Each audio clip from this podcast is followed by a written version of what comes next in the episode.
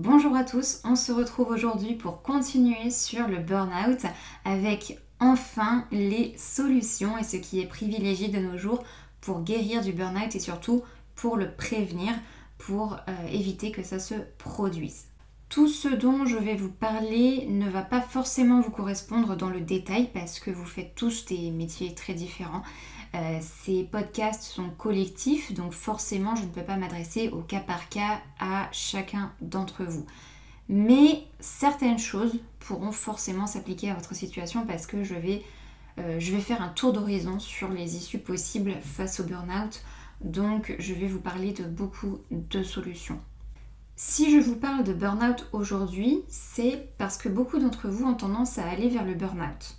Ils ne souffrent pas de burn-out à proprement parler, mais ils en prennent la direction et sont de ce fait plus ou moins candidats au burn-out. Avant toute chose, pour ceux qui se demandent sur quoi je me base pour vous apporter ces informations, je suis psychologue, ma formation initiale c'est la psychologie du travail, donc aujourd'hui c'est une de mes spécialités. Mais je ne suis plus consacrée uniquement à ce domaine. Je travaille sur énormément de domaines différents et je continue à me former dans d'autres. Et surtout, j'ai travaillé en entreprise, donc je me base beaucoup sur mon expérience en entreprise. Je me base aussi sur les témoignages de mes patients et les suivis que je fais avec eux. Et je me base aussi évidemment sur les dernières études scientifiques et sur l'actualité du burn-out. Alors je suis psychologue, mais je ne suis pas Mary Poppins et personne ne l'est.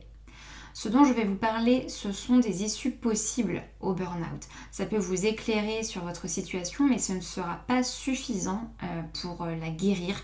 Si je fais ces podcasts, c'est pour vous donner accès à quelques éléments de ma pratique, de mes connaissances et des données d'études récentes, mais ça ne remplace pas un suivi. Donc si vous pensez vous diriger vers un burn-out et que vous avez les moyens de consulter, il faut consulter. Au moins pour faire le point et avoir le recul d'un psychologue sur votre situation. Si vous n'avez pas les moyens de consulter, je vous conseille d'au moins en parler autour de vous, d'en parler aussi à votre travail, de faire part de vos doutes et de demander rendez-vous avec un médecin du travail. En attendant, j'espère que ces podcasts vont vous aider à au moins mettre des mots sur ce que vous vivez. Si vous venez de nous rejoindre, sachez qu'il y a deux autres podcasts que j'ai publiés avant celui-ci, dans lesquels je vous explique ce qu'est le burn-out et les causes qui mènent au burn-out. Dans cette première partie, on va d'abord parler de la prévention, c'est-à-dire qu'on va voir ensemble comment ne pas en arriver à la crise, comment briser le cercle vicieux de la productivité malsaine et du stress qui mène au burn-out. Et ensuite, dans la deuxième partie de ce podcast, on va s'attaquer à la guérison du burn-out. Donc qu'est-ce qu'on fait quand c'est trop tard, quand la personne a fait un burn-out et qu'elle est figée et qu'elle ne peut plus aller à son travail? Aujourd'hui, beaucoup de gens vont vous dire que si vous faites un burn-out, c'est parce que vous êtes quelqu'un qui est prédisposé au burn-out et que du coup, c'est vous qui devez changer. Alors attention avec ça, parce que c'est souvent ce que la société va vous dire. Elle va vous dire que c'est vous le problème et ce qu'il y a dans votre tête. Alors comme on l'a vu dans les précédents podcasts, la société aujourd'hui, elle vous incite à produire toujours plus. Et quand vous n'y parvenez pas et que vous ne vous sentez pas bien, elle va dire que c'est vous qui avez un problème. Et c'est pour ça qu'on finit gavé d'antidépresseurs et qu'on se retrouve en congé maladie. Sous-entendu que c'est nous le problème. Sauf que la solution, c'est ni l'arrêt de travail, ni les antidépresseurs. Ce sont toujours ces deux soi-disant solutions qui sont privilégiées par facilité pour éviter aux entreprises et aux institutions de se remettre en question, mais ce sont des solutions imaginaires face à un problème qui n'est pas compris. Alors, ce n'est pas ce qu'il y a dans votre tête le problème. Vous n'êtes pas responsable de tout ce qu'il vous arrive, comme je vous le disais dans le précédent podcast. Personne n'a le gène burn-out. Euh, mais vous restez malgré tout le ou la seule à pouvoir vous aider vous-même. Mais c'est important de comprendre que tout n'est pas de votre faute et que les entreprises et les institutions ne sont pas toujours correctes dans leur rapport à l'humain.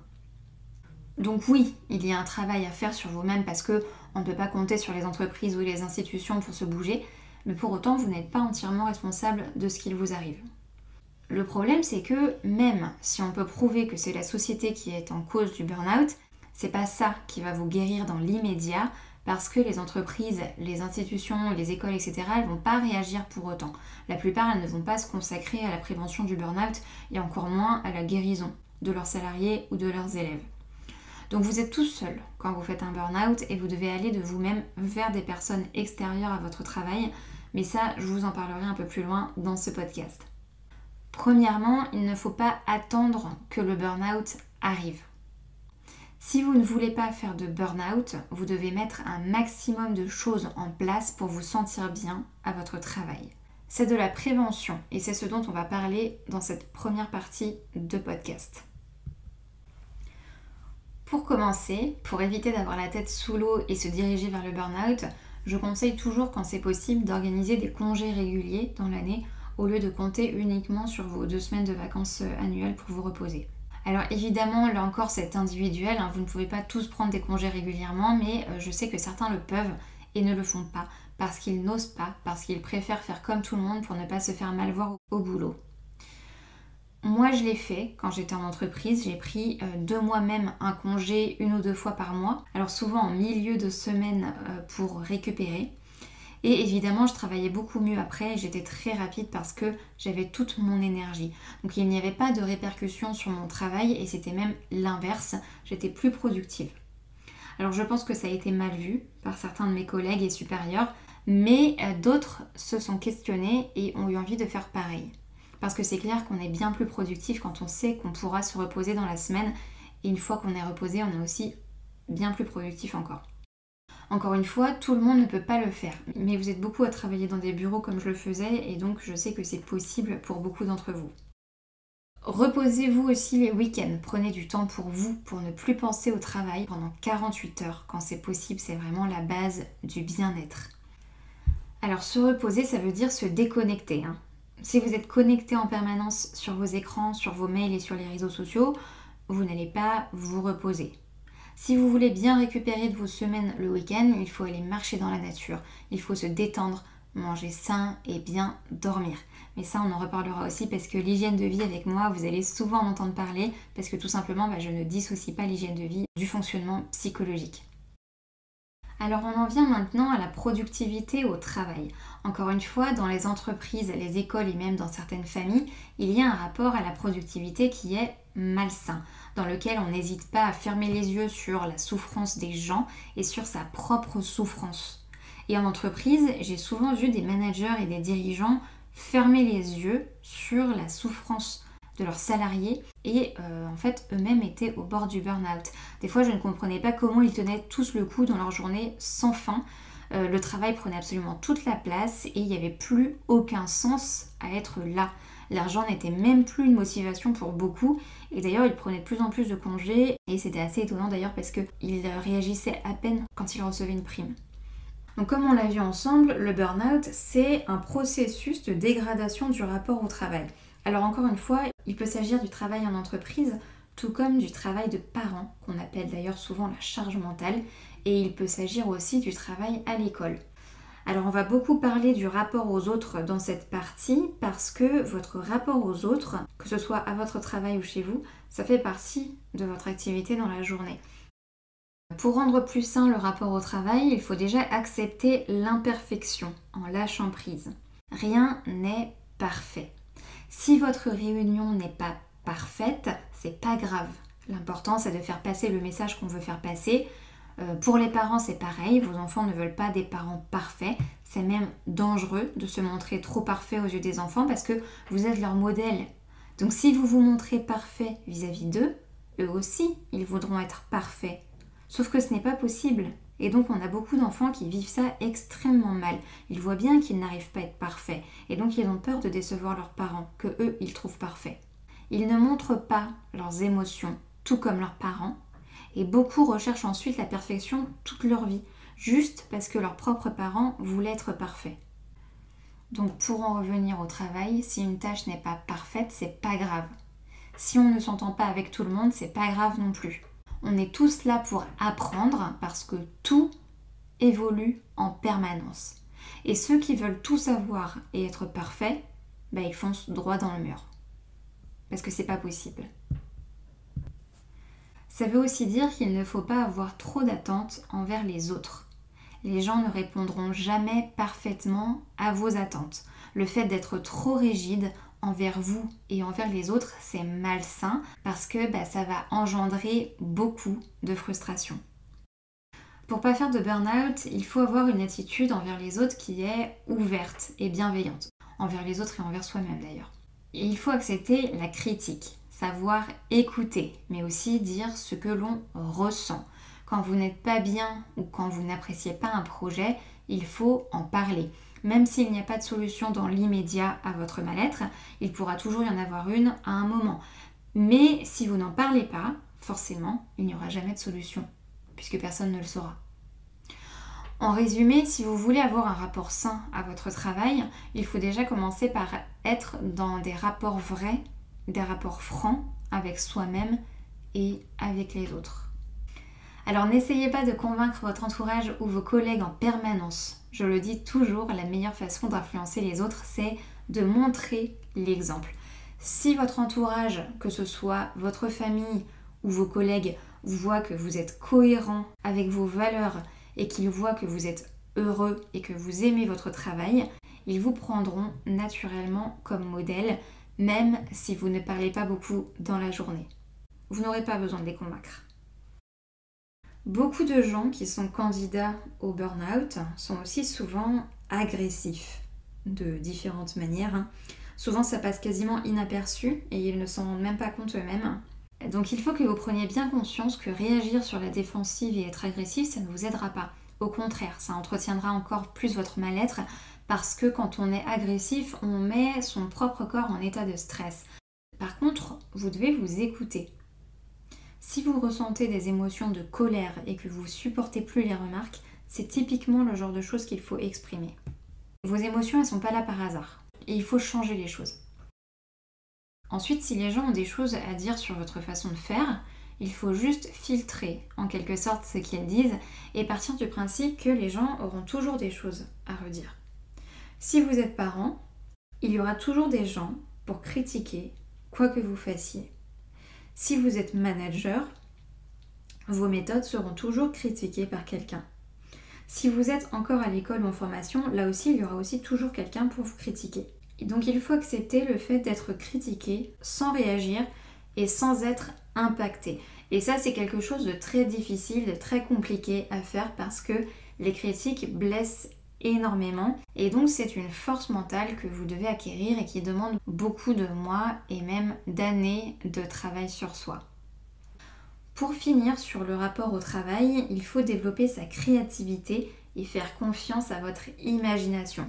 Si vous n'aimez pas votre travail, essayez de modifier votre activité en inventant des nouvelles tâches, en apportant des nouvelles idées, en changeant vos habitudes, en élaborant des nouveaux projets. Tout ça peut vous redonner de l'énergie et vous faire apprécier de nouveau votre métier. Et en plus de ça, vous pourrez avoir davantage de reconnaissance.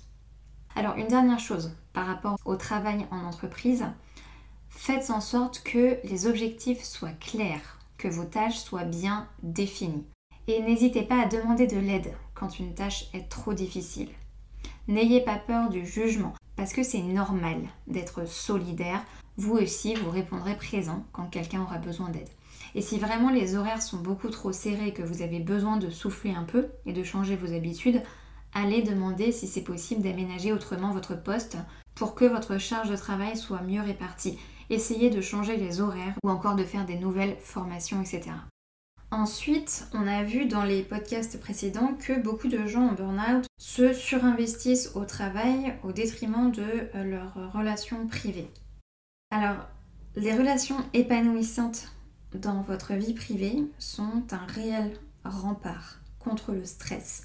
Et pour pas faire de burn-out, vous devez avoir un bon équilibre entre vos activités privées et vos activités professionnelles. Il faut mettre de la distance avec votre travail. On parlait dans le podcast précédent des entreprises qui demandent de s'investir et de s'engager à fond en vous faisant des cadeaux, en vous donnant des privilèges, etc. pour que euh, vous vous sentiez chez vous à votre travail. Moi, j'ai un principe en entreprise qui est assez radical. Euh, quand je travaillais en entreprise, je partais toujours du principe que je pouvais ne pas revenir le lendemain. Et ce principe, il m'a beaucoup aidé à ne pas trop m'attacher euh, émotionnellement parlant. Ça n'empêche pas d'avoir son mug et deux trois trucs perso sur son bureau, mais dans ce cas, je les sortais le matin et je les rangeais le soir dans mon sac. Donc je n'avais pas d'attache particulière dans les entreprises où j'étais. Pour autant, j'aimais beaucoup mon travail. Mais par contre, ces entreprises, elles ne comptaient pas plus que ça pour moi. Elles me servaient juste à gagner de l'argent et à avancer dans mes projets professionnels. Alors je sais que ça paraît pas drôle euh, comme ça, mais pour moi faire ça c'est moins grave que faire un burn-out à cause du fait que justement vous aviez toute votre vie personnelle dans l'entreprise et que quand vous perdez votre travail, eh bien il y a tout qui s'écroule en fait. Euh, je me souviens d'une dame dans une entreprise où j'ai travaillé, elle était partie de l'entreprise après un burn-out et son bureau il ressemblait euh, à sa maison. Il y avait des photos, il y avait tout un placard de vêtements, il y avait des chaussures, plein de mugs personnels, etc. Et pourtant, ça faisait des mois que cette dame n'était plus là. Donc moi, ça m'a conforté dans ce principe de ne pas laisser de traces de ma vie privée au travail. J'ai aussi vu des collègues dans une autre entreprise, euh, c'était en open space, euh, des collègues qui s'envoyaient des snaps sur l'application Snapchat, y compris le dirigeant. Ils connaissaient les détails de la vie privée de chacun. Ils s'envoyaient des snaps alcoolisés en soirée, le week-end, euh, et y compris le dirigeant. Hein. Donc voilà, ils avaient tous accès à leurs réseaux sociaux privés et tout était mélangé. La vie privée, la vie professionnelle, le matin, le soir, le week-end, les vacances, tout était mélangé.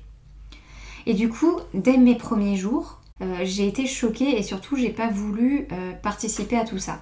Ça m'a fait bizarre de recevoir des invitations de gens que je ne connaissais pas sur les réseaux sociaux dès mes premiers jours. Et euh, surtout, ils m'ont aussi incité, moi, à ajouter des futurs recrutés sur mes réseaux sociaux personnels, donc des gens qui n'avaient même pas encore commencé à travailler dans la boîte et évidemment que je ne connaissais pas.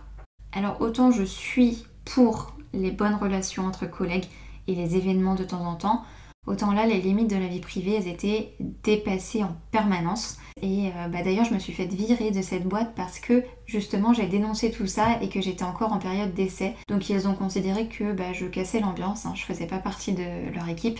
Et puis bah, c'était finalement un très beau cadeau qu'ils m'ont fait. Hein. Alors, une fois qu'on a construit un rapport plus sain au travail et qu'on s'écoute soi-même, on peut augmenter son capital d'énergie. Quand vous n'êtes pas bien au travail, que vous êtes fatigué et stressé, votre corps en fait il vous dit qu'il n'a plus d'énergie. À partir de là, votre mission à vous, c'est de récupérer de l'énergie pour votre corps et donc de vous ressourcer. Ça veut dire quoi? Ça veut dire qu'il faut se détendre, dormir, manger sain et encore une fois se déconnecter. C'est ce que je vous disais tout à l'heure quand je parlais de prendre soin de soi. Prendre soin de soi, c'est parvenir à recharger vos batteries pour affronter la suite. Si vous ne parvenez pas à recharger vos batteries, forcément, vous vivez mal votre lundi ou votre reprise et vous restez en état de stress permanent dès le début de la semaine. J'insiste vraiment sur cette notion de capital d'énergie parce que ça implique d'être bien concentré sur son bien-être. Trop de gens reviennent de vacances sans être reposés.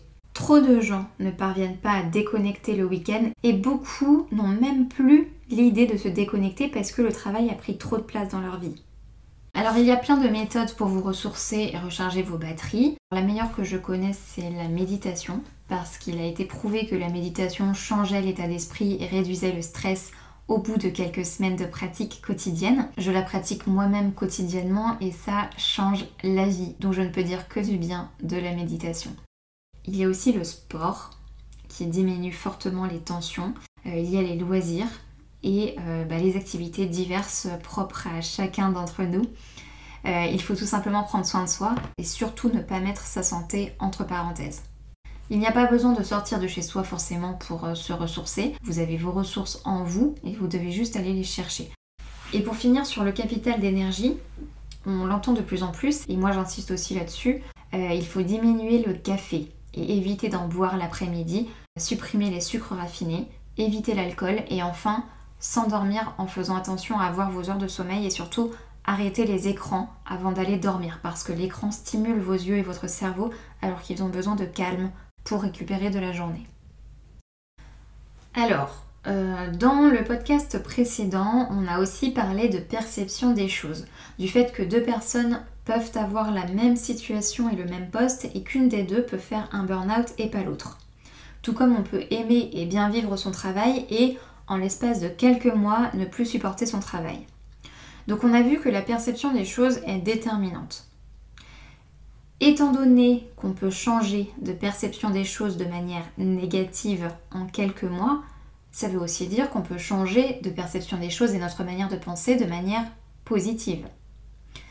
Si vous pensez que vous vous dirigez vers le burn-out, vous pouvez inverser la situation en voyant les choses autrement, en lâchant prise sur la pression, en lâchant prise sur l'image que vous renvoyez et penser plus positivement grâce à des nouveaux objectifs, par exemple en réfléchissant à un projet professionnel, un autre métier qui vous correspond mieux, etc. Et enfin, pour finir cette première partie de podcast, je vous encourage à consulter soit un psychologue, soit un coach qui vous aidera à détecter le burn-out et à vous sortir de là. Déjà, le fait de détecter si c'est un burn-out ou pas, c'est déjà un premier pas. Parce que quand on ne sait pas bien renseigner, on ne peut pas s'auto-diagnostiquer comme ça. Donc le mieux, c'est d'en parler à un psy, si possible spécialisé dans le burn-out. Moi, je le suis, mais vous pouvez en trouver plein d'autres. Euh, vous avez le choix sur, euh, sur Internet. C'est important de bien identifier si c'est un burn-out ou pas parce que tout à l'heure, je vous ai dit que les entreprises se servent du burn-out pour en faire un problème personnel uniquement lié à vous et à ce qui est dans votre tête. Mais on a aussi l'effet inverse. Certaines personnes abusent du terme burn-out pour se mettre en arrêt plus facilement ou euh, se faire plaindre, tout simplement. Et c'est pour ça que le mieux c'est d'aller voir un psy. Parce que si vous avez l'impression de faire un burn-out et que c'est confirmé par un psy, vous aurez davantage de crédibilité, vous saurez en parler et mettre des mots dessus. Et puis vous aurez des conseils et quelqu'un qui vous accompagne. Donc concrètement, le psychologue il va faire quoi?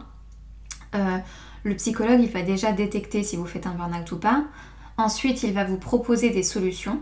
Il va vous donner des conseils adaptés à votre situation. Et enfin vous pourrez faire le point avec lui chaque semaine. Il va vous accompagner dans vos avancées et dans vos démarches pour sortir de cette situation. Alors du côté des psys, on est obligé de nous centrer sur la personne et de chercher comment notre patient pourrait changer la situation de lui-même. Et donc on se focalise fatalement sur euh, l'individuel. Euh, il y a un côté injuste, parce que on le sait, les facteurs qui mènent au burn-out sont en grande partie des facteurs externes, mais ça, on n'a pas la main dessus, ou très peu en tout cas. Et euh, donc l'idéal, ce serait de contacter l'entreprise ou l'institution et de faire une démarche auprès des collègues du supérieur, de mettre en place des aménagements, etc. Mais euh, bah, la majorité des psys ne le peuvent pas. Alors les psychologues du travail peuvent le faire s'ils font partie de l'entreprise, mais les entreprises, elles mettent encore rarement le budget dans un psychologue du travail. Alors pour résumer cette première partie, on a vu que pour éviter de faire un burn-out, on peut optimiser davantage nos congés, on peut avoir une productivité au travail qui est plus saine en mettant des limites à ce qu'on peut faire, en ayant des objectifs clairs, etc. On doit absolument équilibrer la vie professionnelle avec la vie personnelle, savoir se déconnecter, euh, se respecter soi-même et surtout s'écouter. Enfin, on peut modifier sa perception des choses et sa manière de penser et pour ça, un psychologue ou un coach pourra vous aider. Voilà pour aujourd'hui, on va se retrouver dans la deuxième partie de ce podcast que j'ai dû diviser en deux parce que bah, ça allait faire trop long. Et à partir de maintenant, j'essaie de faire en sorte que ce ne soit pas des moments trop longs pour vous. Euh, le but c'est de vous faire comprendre des sujets sur des courtes durées et euh, bah, je suis encore en phase de mise en place de ces podcasts. Mais évidemment, si vous avez des questions ou si vous ne comprenez pas bien quelque chose dans un podcast, n'hésitez pas à m'en faire part en message privé ou en commentaire. Je suis surtout présente sur Instagram et vous pouvez me retrouver sur la plupart des réseaux sociaux. En attendant, je vous dis à très vite dans la deuxième partie de ce podcast qui portera sur la guérison du burn-out.